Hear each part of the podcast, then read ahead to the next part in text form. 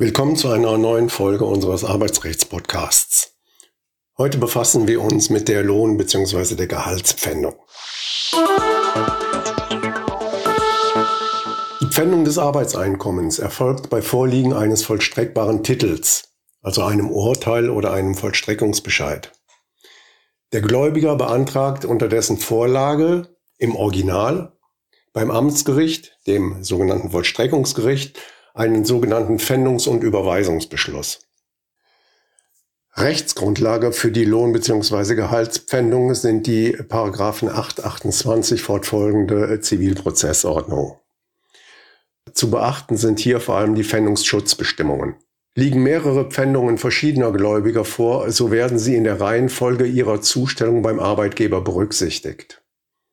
Das ist das sogenannte Prioritätsprinzip. Beim Pfändungsschutz für Arbeitseinkommen unterscheidet der Gesetzgeber zwischen unpfändbaren und nur bedingt pfändbaren Teilen des Arbeitseinkommens. Unpfändbar sind 50 Prozent der Bruttomehrarbeitsvergütung, wenn sie weniger als 1000 Euro beträgt, ansonsten ein Betrag von 705 Euro. Unpfändbar ist auch das Urlaubsgeld, während das Urlaubsentgelt, also das normale Arbeitsentgelt und der Urlaubsabgeltungsanspruch normal pfändbar sind.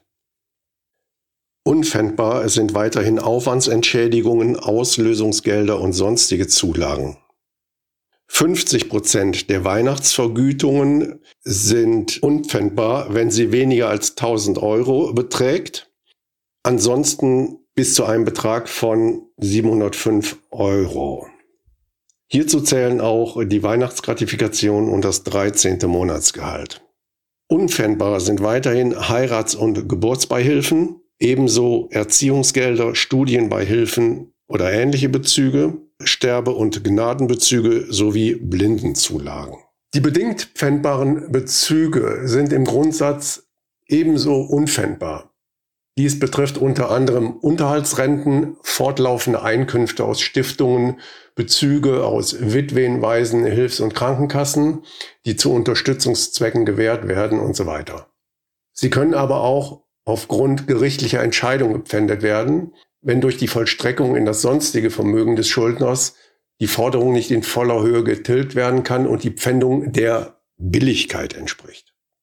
Ansonsten kann nur ein Teil des Arbeitseinkommens gepfändet werden. Die sogenannten Pfändungsfreigrenzen ergeben sich aus Paragraph 850 klein c ZPO, Zivilprozessordnung, in Verbindung mit den entsprechenden Lohnpfändungstabellen. Der pfändungsfreie Betrag wird vom Nettoeinkommen des Arbeitnehmers ausermittelt. Die Pfändungsgrenzen werden alle zwei Jahre angepasst. Unpfändbar sind unter anderem Erziehungs- und Mutterschaftsgeld, ebenso Ansprüche auf Dienst- und Sachleistungen.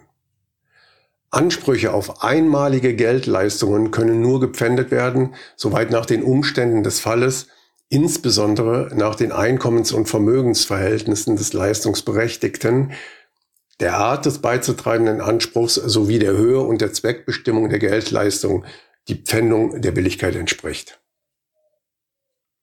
Im Übrigen können Ansprüche auf laufende Geldleistungen, zum Beispiel Arbeitslosen, Kurzarbeiter, Krankengeld oder Arbeitslosenhilfe, wie Arbeitseinkommen gepfändet werden. Wurde die Geldleistung auf ein Bankkonto überwiesen, ist sie für die Dauer von sieben Tagen unpfändbar. Nach Ablauf dieser Frist bestimmt sich das weitere Vorgehen nach dem SGB Römisch I. Der Arbeitnehmer kann verschiedene Anträge auf besonderen Pfändungsschutz stellen. So etwa den Antrag auf Erhöhung des unpfändbaren Teils der Vergütung. Er kann den Antrag auf Änderung des Pfändungsbeschlusses stellen. Weiterhin kann er den Antrag auf Belassung eines Teils von nicht wiederkehrenden zahlbaren Vergütungen, zum Beispiel eine Abfindung stellen. Und er kann den Antrag nach 765 a ZPO der sogenannten Härtefallklausel stellen. Erfolgt die Pfändung in ein Guthaben des Arbeitnehmers bei einem Geldinstitut, hat dieses die Auszahlungssperre zu beachten. Erst zwei Wochen nach Zustellung des Überweisungsbeschlusses darf es aus dem Guthaben an den Gläubiger leisten. Dies soll den Schuldner zeitlich in die Lage versetzen, den besonderen Pfändungsschutz nach 850 k ZPO geltend zu machen. Alle Kapitel des Podcasts finden Sie auch unter arbeitsrecht-podcast.de. Bleiben Sie auf dem Laufenden und abonnieren Sie ihn. Wenn Sie Fragen zum Thema Arbeitsrecht oder einen Themenvorschlag haben, können Sie uns auch gerne eine E-Mail an kanzlei.ra-potratz.de schicken. Danke fürs Zuhören und bis zur nächsten Folge.